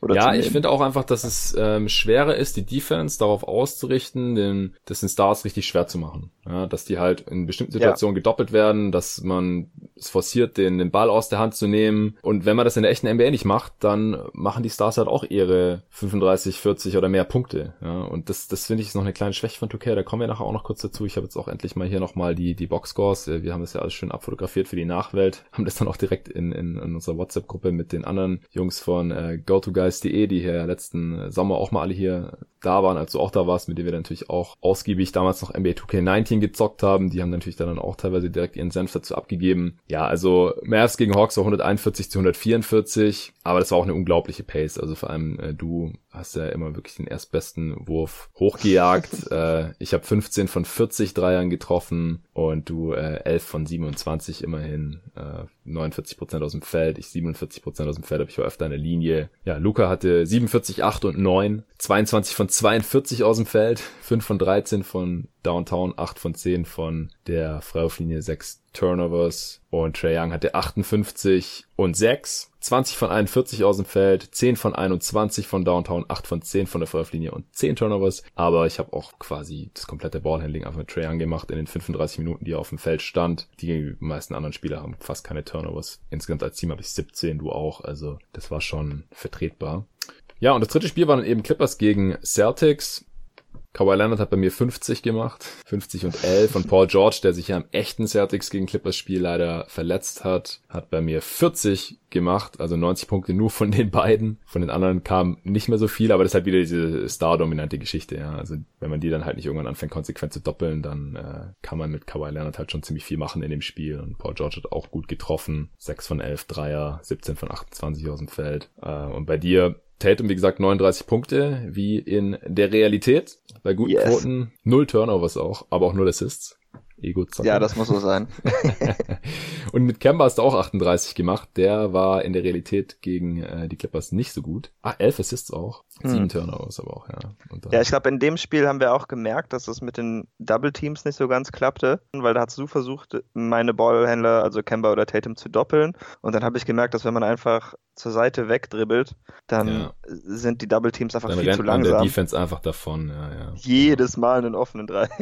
genau, da habe ich dann Sliders adjusted, dass man äh, sich lateral schneller bewegen kann und solche Geschichten. Ja. Also ja, du bist auch echt gut darin, muss ich sagen, halt so die ähm, Unzulänglichkeiten bei einem Spiel auszunutzen. Also was ja auch äh, war, das ist doch was ich, was ich überhaupt nicht kann, ist wenn man das offen, wenn man den Offensivrebound fängt, ihn direkt halt wieder reinzustopfen oder reinzutippen. Und du machst es halt die ganze Zeit und die gehen halt immer rein. So. Ja, und das verstehe ich nicht, weil ich habe das noch nie gekonnt, bis ich gegen dich gespielt habe. Ja, aber also das war vor einem äh, Jahr ja schon. Das habe ich ja vor einem Jahr schon ja. gesagt, so, ey, wieso kannst du das? Ich kenne niemanden, der das kann. Oder der das die ganze Zeit macht halt. So abused quasi, gnadenlos ausnutzt. Mhm. Und das, das hast du dann halt auch wieder gemacht. Da muss ich dann halt zugeben, dass ich den äh, Slider da auch schon ein bisschen angepasst habe, was äh, die, die äh, Tip-Ins angeht. ja, der war halt ziemlich weit oben, weil die ja. normalerweise halt nicht passieren bei mir, wenn ich zock. Aber wenn äh, das dann halt, wenn das dann halt irgendwie 15 oder 20 Mal im Spiel passiert, dann fand ich es halt irgendwann ja, ein bisschen anstrengend. Echt krass. Ja, ja, ja, war dann auch zu krass. Okay, jetzt haben wir schon ziemlich viel über die Games äh, gesprochen die wir gezockt haben. Vielleicht noch äh, eins, das noch ein bisschen rausgestanden ist. Das war, da habe ich die Suns genommen und habe gesagt, ja, such dir doch mal ein äh, Team aus, das so ungefähr auf dem Niveau ist, weil ich wollte unbedingt mal die Suns zocken, Full Game gegen gegen dich. Und du hast dich für die Pelicans entschieden mit Zion natürlich. Und den habe ich überhaupt nicht in den Griff bekommen. Der hat 55 Punkte gemacht und das Spiel, ja, hast du dann auch gewonnen, 139 zu 137 durch einen Game Winner. ja, es waren wieder relativ viele Punkte, relativ High-Scoring-Game. Quoten waren gar nicht so krass. Ich 50% aus dem Feld, du 51. Dreierquoten waren ganz gut, 45 zu 41%. Wir waren viel an der Freiwurflinie, ich 30 von 36. Ja, aber im Endeffekt hast du dann einen Midrange-Jumper mit Zion Williamson reingehauen, at the buzzer. Bei mir hat Booker 37 und 6 aufgelegt, Aiton 31 und 12, Uri 28 und 8. Ähm, aber das hat im Endeffekt leider nicht gereicht obwohl ich in der letzten Minute noch einen 10-2-Run hingelegt habe, um das Spiel nochmal mhm. auszugleichen. Aber dann hattest du mit, weiß nicht, zwei Sekunden oder sowas nochmal Einwurf an der Seitenlinie, hast direkt zu Seiern gepasst und einfach abgedrückt und das Ding ist reingefallen. Wie, äh, wenn du jetzt nicht gerade bei mir zu Besuch bist und äh, jeden Tag x 48 Minuten Spiele 2K gegen mich zockst. Wie zockst du denn normalerweise NBA 2K und wie lange auch schon? Ja, also das, ähm, ich glaube, das erste Mal, dass ich richtig viel 2K angefangen habe zu spielen, war äh, mit 2K12, eigentlich als ich angefangen habe zu studieren. Ähm, und ich hatte auch einen Kumpel, der dann später auch mein Mitbewohner wurde, der sich selber sehr für Basketball interessiert. Und eigentlich ab dem Moment haben wir ziemlich viel halt zusammengespielt. Ähm, wir haben uns jetzt nicht unbedingt so viel Mühe gegeben, wie du es immer tust. Also wir spielen meistens einfach mit den Werkseinstellungen. Mhm. Das ist dann, also alle Slider sind dann auf 50 oder so und sechs Minuten Viertel. Aber was wir wohl immer gemacht haben, ist die Kader angepasst. Gerade wenn mich irgendein Spieler gestört hat, wovon ich denke, ja, sorry, so gut ist er einfach nicht oder mhm. der ist besser, dann habe ich da etwas getan. Ich glaube auch, dass ich so wie du genug Basketball schauen, dass wir das wahrscheinlich besser einschätzen können als die Menschen von 2K manchmal, weil die treffen da schon ein paar kuriose Entscheidungen. Ja, vor allem muss was, ich sagen. Was, was ich jetzt mitbekommen habe, also ich habe mich da auch jahrelang in auf Operation Sports zum Beispiel rumgetrieben unter diesen ganzen Roster-Makern und so. Mhm es ist halt teilweise echt nur ein Dude dafür zuständig. Ich folge ihm auch auf Twitter und da hat er dann manchmal auch interagiert und sich irgendwelche Fragen gestellt äh, und sowas von von Leuten, die halt gesagt haben, hey, wieso hat jetzt der und der das Rating? Also bei 2K muss ich halt echt sagen, offensichtlich werden nicht so viele Ressourcen investiert, um die Spieler wirklich so originalgetreu darzustellen, wie es möglich wäre. Ja, das ist einfach nicht der Fokus offensichtlich bei 2K, wenn da teilweise nur eine Person für zuständig ist. Und es wird halt sehr viel Wert auf den Overall-Wert gelegt. Also ob ein Spieler dann, weiß ich, 88 hat oder 91 oder irgendwas, ist halt auch was, wo ich eigentlich nie drauf guck. Also ich gucke halt immer auf die Einzelwerte, ob die Sinn ergeben und ob der Typ dann am Ende 85 oder 89 hat, ist mir eigentlich egal. Also das ist schon so eine relativ große Unzulänglichkeit von 2K, dass es halt einfach Attribute gibt, wo man sieht, da steckt nicht so viel Arbeit oder Liebe drin und ja, wenn sich dann halt jemand wie, wie du oder wie ich zum Beispiel jedes Spiel von einem Team anschaut und einfach sagt, hey, tut mir leid, also der Spieler ist viel zu schlecht, der ist in echt einfach besser oder umgekehrt, dann ist es natürlich ein Stück weit nachvollziehbar, ja, nicht jeder Dude, der dann da irgendwas macht bei 2K, kann jetzt so viel gesehen haben von jedem Team oder jetzt alle Stats vielleicht gewälzt haben. Also ich, ich würde es mir einerseits natürlich wünschen, aber andererseits ist es halt einfach irgendwie offensichtlich unrealistisch, die Erwartung. Ja, genau. Aber äh, man muss ihnen ja immerhin zugutehalten, dass man alles ändern kann. Das äh, finde ich dann wieder ganz gut. Dann kann ich damit auch besser umgehen. Ja. Ähm, was ich nur sonst noch viel gespielt habe, ist, äh, ich spiele auch öfter My Career. Ähm, gefällt mir jetzt auch wieder was besser, wo man die Cutscenes überspringen kann. Denn ich, ja, tut mir leid, also ich finde cool, dass da ein bisschen Bemühungen gibt, um da eine Story aufzubauen, aber die interessiert mich jetzt nicht so sehr. Das spiele ich einfach lieber. Und was ich auch viel gemacht habe, gerade mit meinem Mitbewohner, ist zusammenzocken. In dem Sinne, dass wir dann eine Saison oder eine My League heißt das, glaube ich, jetzt gestartet haben. Hm. Und dann äh, suchte ich sich jeder einen Spieler und einen Bankspieler dazu aus und dann konzentriert man sich einfach auf den Spieler. Das war dann für uns immer so ein bisschen wie ein erweitertes My Career, dass man halt, jeder hat einen Spieler. Wir haben den dann regelmäßig so ein bisschen verbessert. Ähm, das hat aber auf jeden Fall auch immer Spaß gemacht und das finde ich persönlich, vielleicht für Leute, die auch mit Freunden spielen wollen, die aber nicht so gut 2K zocken können, ganz cool, wenn man das mit denen spielt. In dem Aufbau kann man auch mit kurzen Spielen machen, ähm, weil dann kann man selber so ein bisschen das Team tragen, während ähm, derjenige, der mit dir spielt, hat dann auch eine gewisse Rolle, weil wenn man äh, gegen diese Leute spielt, dann macht man sie halt meistens platt, denn bei 2K finde ich so die Schwelle, dass man das Spiel so ein bisschen drauf hat, auch viel höher als bei FIFA zum Beispiel, was ja auch eine Sportsimulation ist, wo mhm. aber jeder so ein bisschen mitzocken kann. Bei 2K ist das, denke ich, mit dem Dribbling und den vielen Moves ja einfach viel schwerer und so kann man sich äh, das Leid dann ein bisschen aufteilen und äh, das Ganze ein bisschen spannender machen, statt mhm. dann einfach mit 50 Punkten oder so zu gewinnen. Ja, ja, muss ich zugeben. Also einfach nur ein Spiel gegeneinander zu machen, ein Quick Game oder sowas, wo jeder ein Team nimmt mit jemandem, der das Spiel noch nicht oft gespielt hat. Ja, also ich hatte da schon verschiedenste Situationen. Ich hatte jemand, der sich extrem gut mit der NBA auskennt, aber einfach 2K noch nie oder ganz wenig nur gespielt hat. Das ist dann einseitig. Oder dann halt jemand, der zwar ein Gamer ist, ein Zocker ist und sowas, schnell in Spiele reinfindet oder auch viele Sportspiele gezockt hat, aber sich mit der NBA einfach nicht wirklich auskennt, nicht weiß, was die Spieler können und was die nicht können. Das ist dann auch relativ witzlos. Ähm, ja, aber genau. wie gesagt, ich habe zum Glück im Bekanntenkreis äh, ein paar Leute. Ich habe jahrelang mit einem meiner besten Kumpels zusammen gewohnt in Stuttgart noch damals und da haben wir fast jeden Tag NBA 2K gezockt. Ähm, da haben wir auch ja. dann so eine ganze Season zusammen durchgespielt, wo wir alle 30 Teams gesteuert haben, also einfach nur jeden Spieltag durchgezockt dann und haben dann da halt auch über 200 Spiele geschafft. Also natürlich nicht Full Games, aber ähm, da, das waren immer diese drei Minuten Viertel, ja, dann ist das Spiel halt nur zwölf Minuten Spielzeit, aber mit allem drum und dran bist du dann halt so bei 25, 30 Minuten pro Partie. Und dann kannst du halt, wenn du abends irgendwie vier Stunden zockst, halt irgendwie acht Games machen oder sowas oder neun. Das ist dann schon ganz cool, anstatt halt irgendwie nur zwei Full Games oder irgendwie sowas, weil dann, ja, also wir hatten jetzt halt das Glück, dass die langen Spiele bei uns meistens knapp waren, aber wir haben ja dann teilweise auch abgebrochen irgendwann am, am zweiten oder dritten Tag, wenn wir dann irgendwie zur Halbzeit irgendwie mit 35 hinten liegen oder sowas oder nach drei Viertel mit 30 mhm. oder so, dann, dann kann man sich den Rest auch irgendwie schenken, weil das macht einfach keinen Spaß, dann so einen riesigen Rückstand hinterher zu rennen.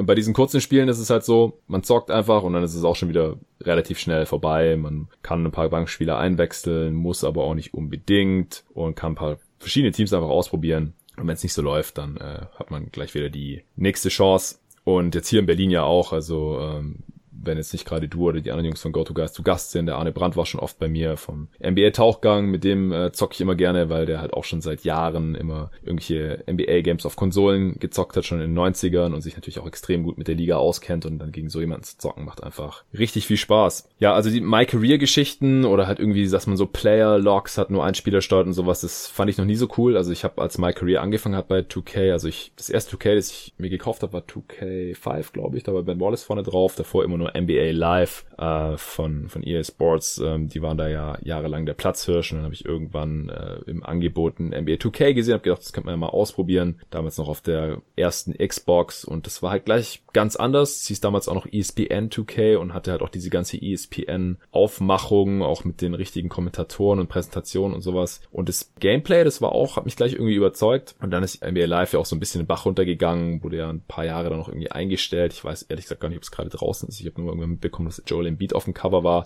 Keine Ahnung, seit 15 Jahren nicht mehr gezockt auf jeden Fall, immer nur NBA 2K. Und ich muss auch einfach sagen, dass diese Reihe auf einem extrem hohen Niveau ist. Also es wird stetig ein bisschen besser. Ich habe selten das Gefühl, dass die vorige Version jetzt irgendwie besser war und ich hier umsonst mir das Game geholt habe, beziehungsweise die letzten Jahre habe ich ja dann auch immer von 2K zugeschickt bekommen, weil ich mal vor Jahren schon eine Rezension drüber geschrieben hatte auf gotoguys.de und danach haben, haben die mir das immer zugeschickt und habe ich hier auch Podcasts bei GoToGuys Wild darüber aufgenommen und so weiter. Und jetzt bei Jeden Tag NBA gibt's jetzt diese Kooperation zum Glück. Ähm, schauen wir mal, wie sich das entwickelt, weil wie gesagt, wenn euch Hörer das alles nicht so juckt, was ich hier erzähle über NBA 2K, dann ähm, brauchen wir das in Zukunft nicht mehr machen. Aber falls doch, dann äh, können wir da vielleicht irgendwie uns ein Format überlegen zusammen, äh, wie wir das hier regelmäßig machen können. Natürlich immer im Hinblick darauf, und das ist das, was mich die letzten Jahre halt auch immer an NBA 2K gefesselt hat, wie können wir die echte NBA damit simulieren? Also mich interessiert das einfach auch nicht wirklich hier. Ich, ich habe hier einen fiktiven Spieler, äh, ich bin jetzt NBA-Spieler und hier ist meine Karriere und ich level mich da irgendwie hoch und verdiene mir wie NPCs und kaufe mir dafür irgendwelche Sachen oder sowas. Das ist so Rollenspielerzeug, das ist, hat mich noch nie interessiert, auch nicht in anderen Genres, ehrlich gesagt. Ähm, ich will einfach nur die echte NBA nachspielen oder vorspielen oder previewen oder irgendwie mit Kumpels erleben und dann halt so realistisch wie möglich bis auf die kleinsten Details ja, also zum Glück gibt's ja auch seit Jahren schon eine sehr, sehr gute äh, Roster-Maker-Community äh, für die Xbox. Also ich bin immer der Xbox treu geblieben. Xbox, Xbox 360, jetzt die Xbox One seit ein paar Jahren, wo man sich dann halt auch, auch entsprechend die Roster schon runterladen kann, wo dann halt zum Beispiel alle Accessoires schon richtig sind bei den Spielern oder irgendwelche Sachen schon eingestellt wurden. Das nehme ich dann immer so als Base-Roster. Was weiß ich, die ganzen Signature-Moves wurden schon gemacht. Das habe ich teilweise, teilweise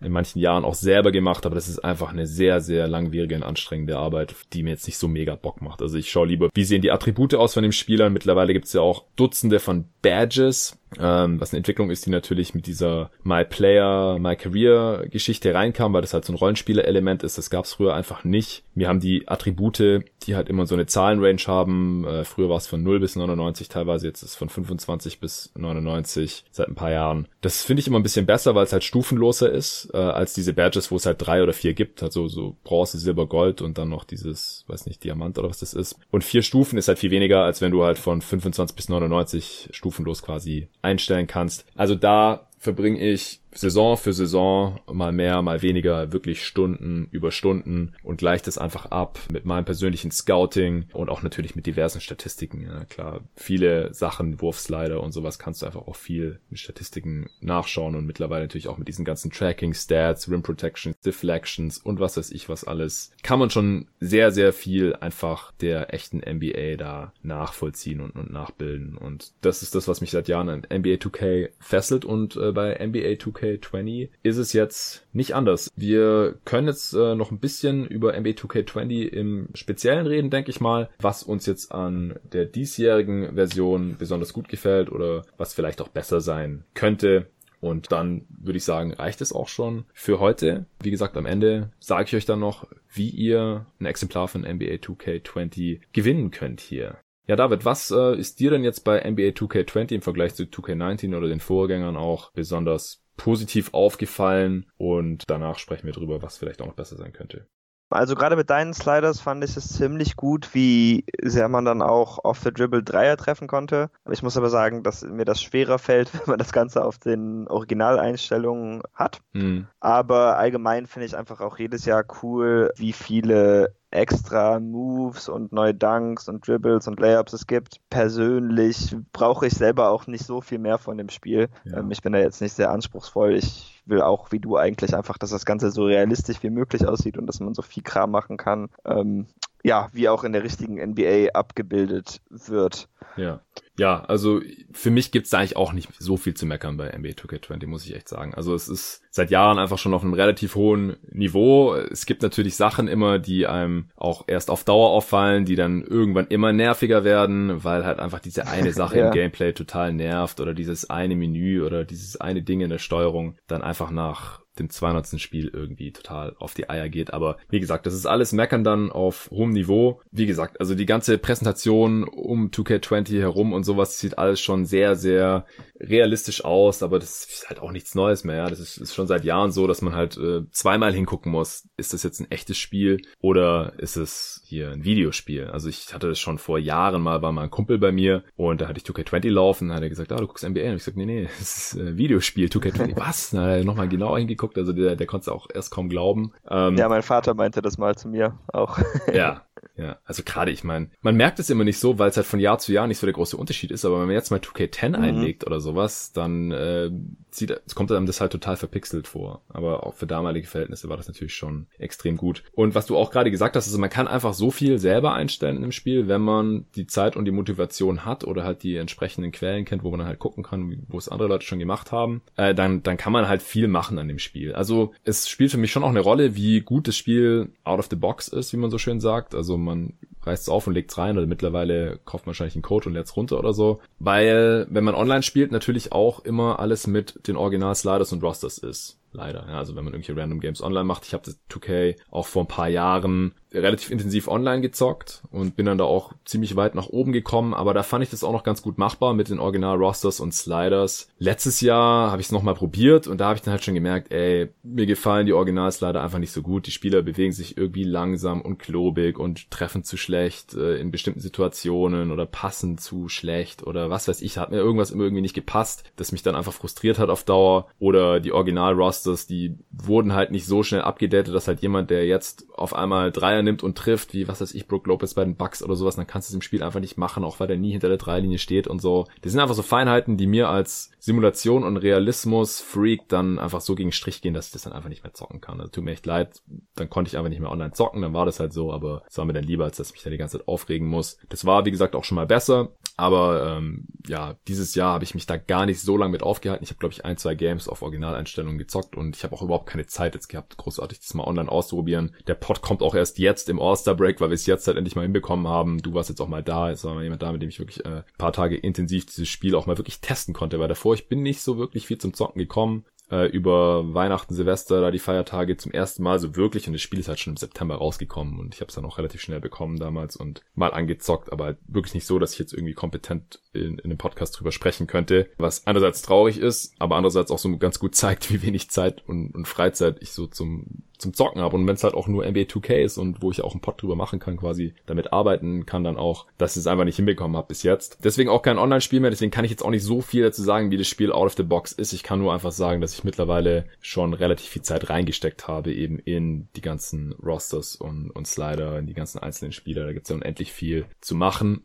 eine große Sache, die du schon angesprochen hast, ist eben äh, das Dreierwerfen, weil was mich immer bei 2K gestört hat, auch schon seit Jahren, und ich habe da schon länger mal drüber nachgedacht, das äh, von Grund auf neu aufzuziehen, diese Dreier-Ratings, ist halt, dass die Range von der Dreier, von den Dreierbewertungen halt ziemlich eng war. Also die besten Shooter hatten halt irgendwie so um die 90, mit Ausnahme von Curry oder so, der 99 hatte, oder Clay hat vielleicht 95 oder irgend sowas. Und die, ja, soliden Dreierschützen hat irgendwie so 75 oder so und dann die schlechteren schon so 70, von denen die überhaupt Dreier nehmen und das war's. Also du hast so eine Range von 70 bis 90, aber halt auf einem Strahl, der von 25 bis 99 geht. Und habe ich mir gedacht, das ist mir irgendwie zu eng. Es war im Spiel, war dann nicht so der Unterschied zu merken zwischen dem Shooter, der halt eine 75 hat und einem, der eine 85 hat. Wobei das halt in der echten NBA einen himmelweiten Unterschied hat, weil den einen Spieler würde man wahrscheinlich extrem offen stehen lassen und lieber von ihm weghelfen und den anderen würde man auf keinen Fall verlassen. Und um halt wirklich die defensiven Schemes nachzubilden und nachzuempfinden von der echten NBA, bin ich dann halt hergegangen und habe mir eine kleine Formel überlegt, die halt Dreierquote, aber vor allem halt auch Dreiervolumen berücksichtigt. Also Spieler, die in der echten NBA wirklich draufhalten, sobald die ein bisschen Daylight haben und dann auch noch einigermaßen treffen, dass die halt einen viel, viel höheren Dreierwert haben in NBA 2K20 dann, als Spieler, die ab und zu mal einen offenen Corner 3 nehmen und den dann treffen oder halt auch nicht. Und da habe ich auch wirklich dann die Gewichtung eher aufs Volumen gelegt, weil jemand, der 10 Dreier pro Spiel nimmt und davon 37% trifft, ist einfach sehr viel besser als jemand, der nur 4 Dreier pro Spiel nimmt und davon 45% trifft von mir aus. 45% sehen halt schön aus, aber die 37% sind in dem Fall so viel mehr wert bei so einem höheren Volumen dass äh, ich mir die, diese Formel dann halt so überlegt habe und das dann auch alles übertragen habe, beziehungsweise fast alles übertragen hatte. Bei manchen Teams musste ich das dann noch kurz einstellen oder übertragen, bevor wir beide dann zocken konnten.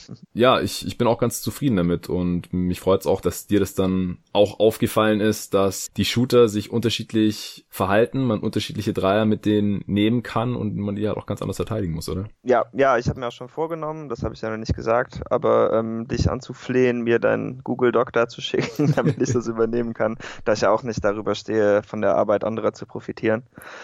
ähm, also darfst du mir das gleich gerne noch schicken, ja, damit ja, ich das ich dir anpassen kann. Ja, also das cool. ist auch so eine Sache, äh, wenn, wenn hier dieses NBA 2K20 Meets jeden Tag NBA Bestand hat. Das sind halt solche Sachen, die ich mir vorstellen kann, ja, dass ich solche Sachen dann halt äh, mit den Hörern auch teile, beziehungsweise mhm. dann für die, die auf der Xbox zocken, natürlich auch mein Roster, jeden Tag NBA Roster von mir aus kann man es nennen, zur Verfügung stellen. Dann kann man sich das runterladen und damit zocken, wenn das irgendwie besser sein sollte als die Roster, die man sonst so alternativ zur Verfügung hat. Bei dem Doc muss ich halt dazu sagen, ich habe diese Zeit für diese Formeln und auch diese ganzen Daten von Basketball Reference runterzuziehen, halt irgendwie um Silvester rum nur gehabt, habe das damals gemacht, dann angefangen zu übertragen und seither halt nicht mehr aktualisiert. Ähm, ich habe jetzt leider nichts programmiert oder sowas, wo immer die tagesaktuellen Werte drin sind oder so, aber da, da kann man ja dann vielleicht nach eigenem Gutdünken hier vielleicht noch fünf Punkte draufgeben und beim anderen vielleicht eher abziehen, wenn der jetzt Januar, Februar auf einmal viel besser oder viel schlechter getroffen hat. Aber mich interessiert auch jetzt der aktuelle Dreierwert immer nicht so sehr oder ist jetzt nicht total definitiv, weil die Sample Size ist halt eigentlich zu klein. Also auch jeder, der sich statistisch mit äh, den Skills, was das drei Punkte,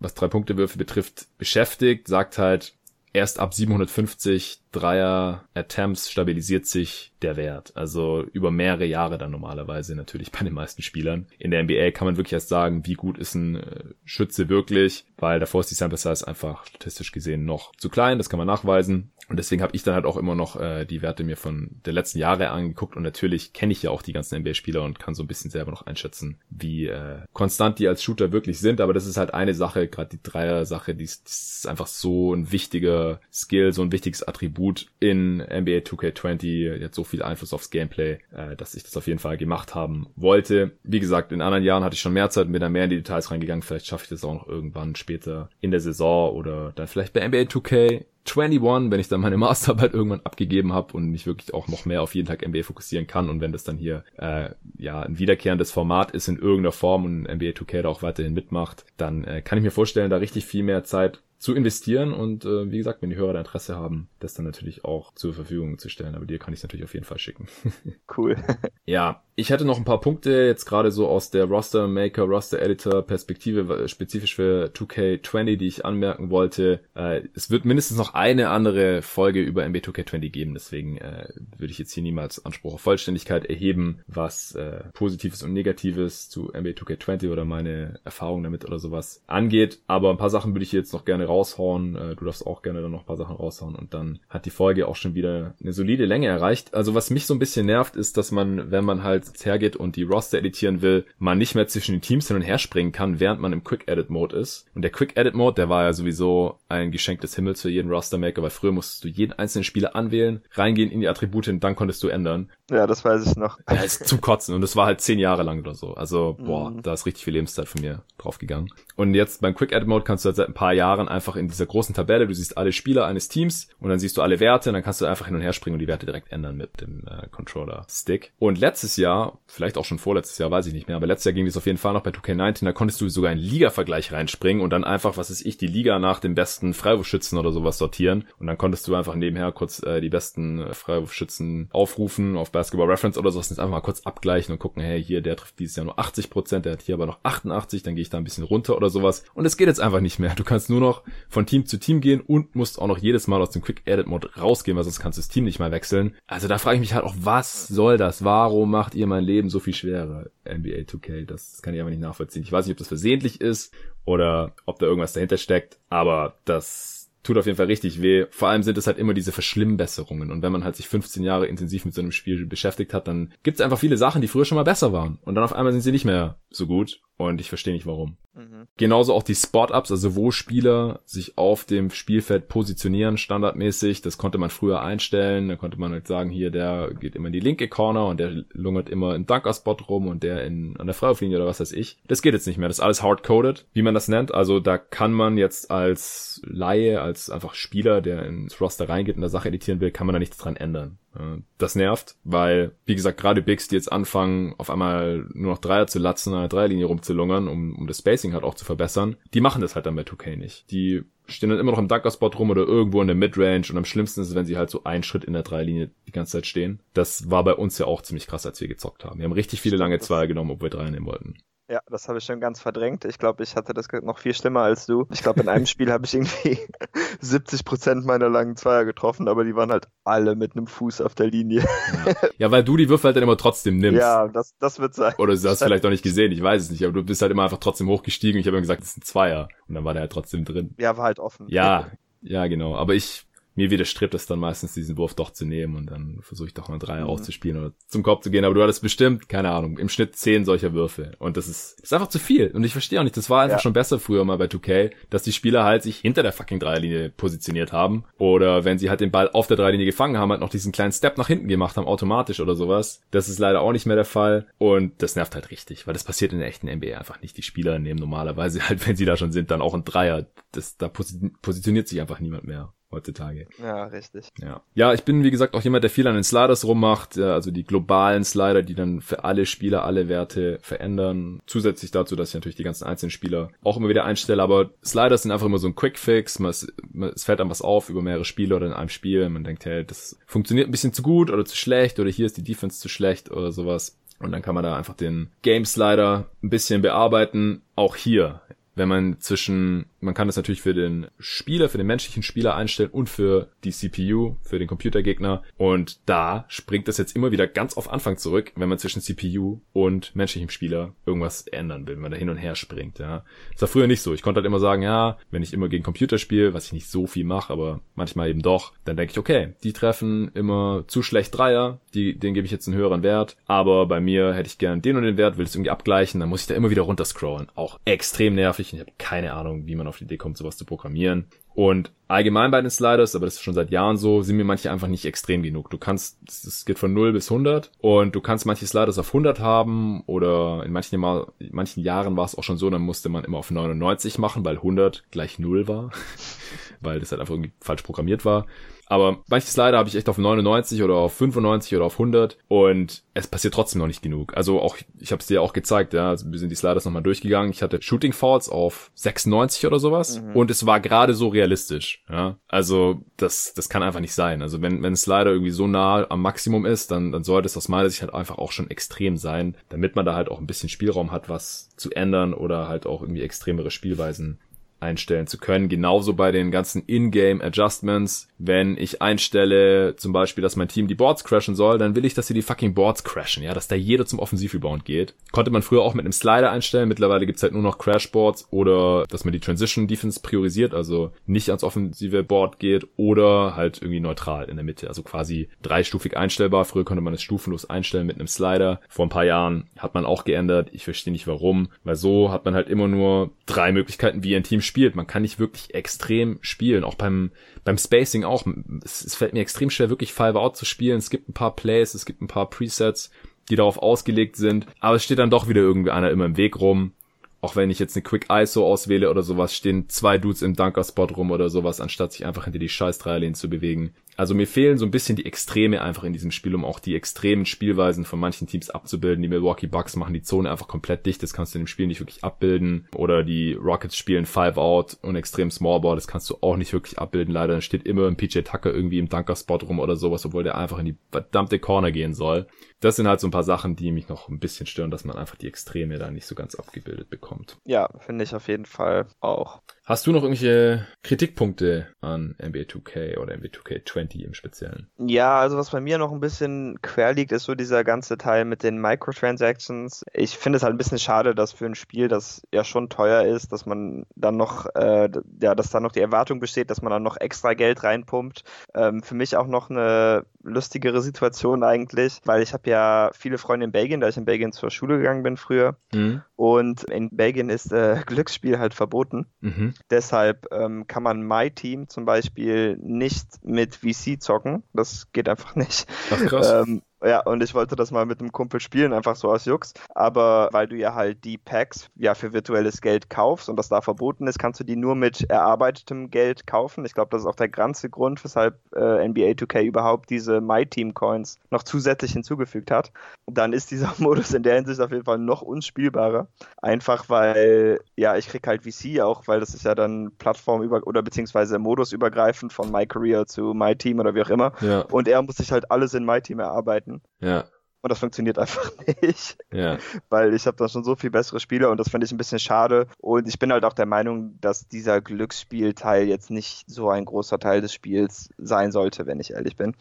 Auch wenn das mit den Kartenpacks öffnen irgendwo auch ein bisschen lustig ist. Also das muss ich jetzt auch zugeben. Aber doch dann schade, gerade wenn das dann länderübergreifend problematisch wird. Ja, also diese Kritik habe ich natürlich auch mitbekommen, beziehungsweise das war fast schon so ein bisschen so ein Shitstorm, dass es bei NBA 2K20 jetzt irgendwie nochmal ein neues Level erreicht hat. Erstens mit halt Microtransactions. Das heißt, man muss sich die Spielwährung, oder muss nicht, aber man kann sich die Spielwährung kaufen für echtes Geld, weil dann kann man seinen Spieler schneller leveln oder irgendwelche Schuhe kaufen oder sowas. Wie gesagt, ich selber habe damit keine Erfahrung, weil ich diese Modi einfach überhaupt nicht zock. Aber das ist natürlich gerade problematisch, wenn es irgendwie Minderjährige machen und Videospiele wären natürlich auch viel, wenn nicht sogar überwiegend von Minderjährigen gezockt. Wenn die ihr ganzes Taschengeld für rausballern, damit ihr Spieler schnellstmöglich irgendwie besonders toll wird, dann äh, ist es natürlich schon irgendwie ein bisschen verwerflich. Und wenn das dann noch mit irgendwelchen Glücksspielen in-game kombiniert wird, dann äh, spätestens dann äh, finde ich das auch nicht mehr so toll. Wie gesagt, mich tangiert es überhaupt nicht, weil ich es nicht mache und ich nutze. Man kann ja auch den Spieler leveln, ohne jeweils einen weiteren Cent ausgegeben zu haben, dauert halt irgendwie x mal so lang. Ich kann jetzt nicht sagen, wie viel mal so lang. Und ich glaube auch die letzten paar, also man kann irgendwie nur bis 95 sich durch VC, also durch eine Rating, bis ein Rating von 95 sich durch VCs erkaufen und die letzten 4 bis 99 dann bis zum Top-Rating muss man sich dann immer noch erspielen. Aber ganz ehrlich, bis 95 ist sich alles einzukaufen für was weiß ich wie viel Euro, äh, das ist schon ein riesen Vorteil gegenüber jemandem, der das Geld nicht hat oder nicht investieren will und dann halt was weiß ich wie viele Stunden zocken muss, um auf dieses Level zu kommen. Also das äh, kann ich auch nicht ganz nachvollziehen, beziehungsweise aus einer wirtschaftlichen Perspektive kann ich es natürlich sehr wohl nachvollziehen, weil NBA 2K macht bestimmt richtig viel Geld damit. Aus der Warte ist es natürlich die richtige Entscheidung. Aber vom Sportsgeist her, bei einem Sportspiel, sich quasi irgendwie nach oben zu kaufen, das läuft mir irgendwie auch nicht so ganz rein. Voll europäisches Modell.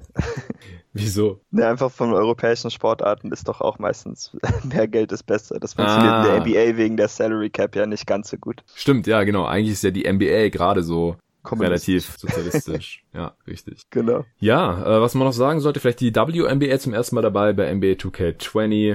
Äh, wir hatten es auch davon jetzt am Wochenende. Ich verfolge die WNBA nicht wirklich und habe deswegen jetzt auch noch kein Interesse gehabt, meine wenige Zeit, ich habe jetzt irgendwie mal ein WNBA-Team zu zocken. Du äh, schaust ein bisschen WNBA, gerade wenn keine NBA läuft, einfach weil du ein Basketball-Junkie bist und hast auch gemeint, dass du schon mal ein Game mit einem WNBA-Team gemacht hast. Ja, richtig. Also ich habe zwei, drei Spiele gespielt, aber zum einen fehlen mir halt die Dunks.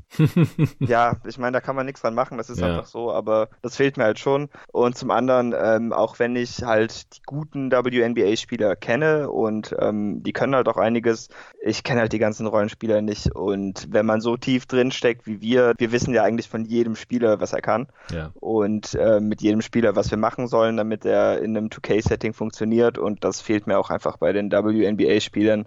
Deshalb ist es auch wirklich bei einer Handvoll Spielen Spielen geblieben. Außerdem habe ich halt schon genug Schwierigkeiten, irgendwelche Freunde dafür, dazu zu begeistern, überhaupt mit mir zu zocken.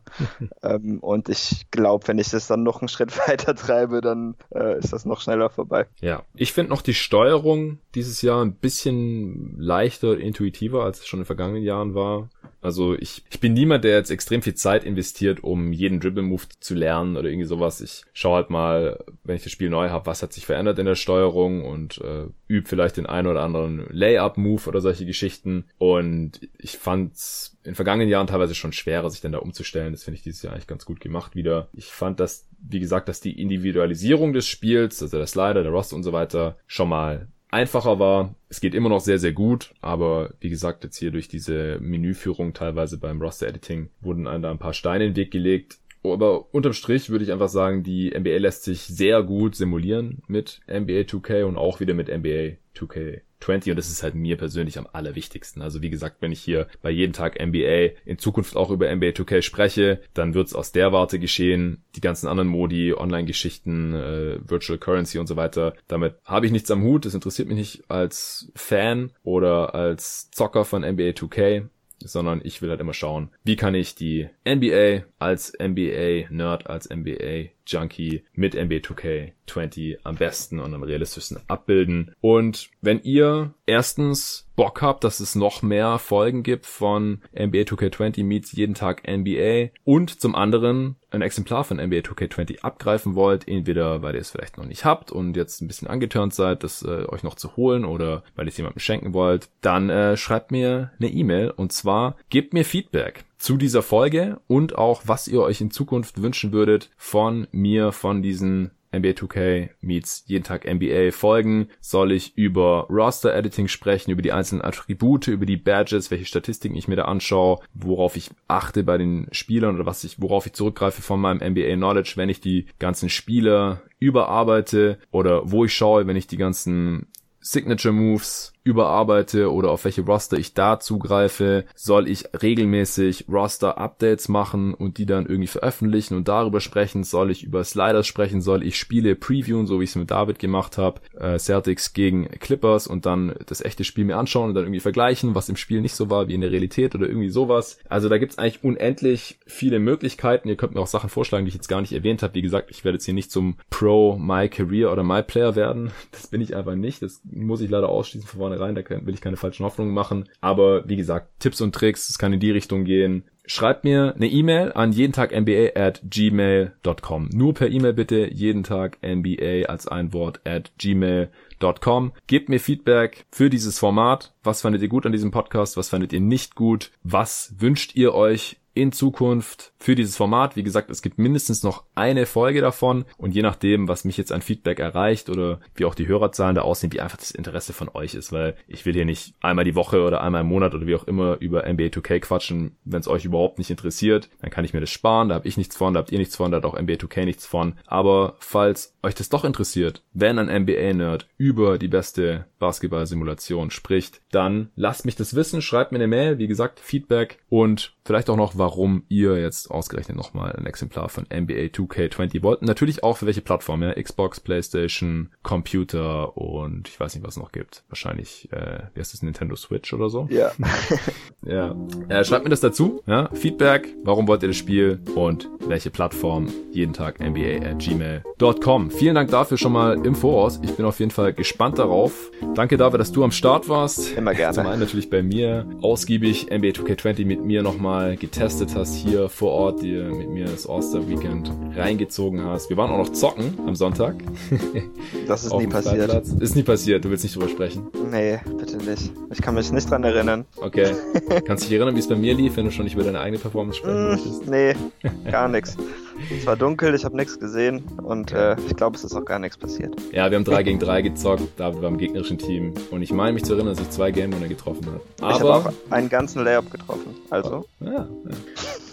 Darum soll es jetzt nicht mehr gehen. Äh, danke an euch Hörer, danke nochmal dir, David. Und ähm, die nächsten Podcasts gibt's dann die Power Ranking Updates, die All-Star Break Power Ranking Updates oder Post-Trade Deadline Power Ranking Updates. Jetzt äh, mein Ausblick auf die restliche NBA-Saison 2019-20. Wo sehe ich die Teams? Gibt wie immer zwei Parts natürlich, die Plätze 30 bis 16 und Plätze 15 bis 1. Das werden die nächsten beiden Folgen. Ich denke, dann gibt's mal wieder bald eine Answering Machine. Und dann schauen wir mal, was hier noch passiert mit NBA 2K20 meets jeden Tag NBA. Ich bin gespannt und bis zum nächsten Mal.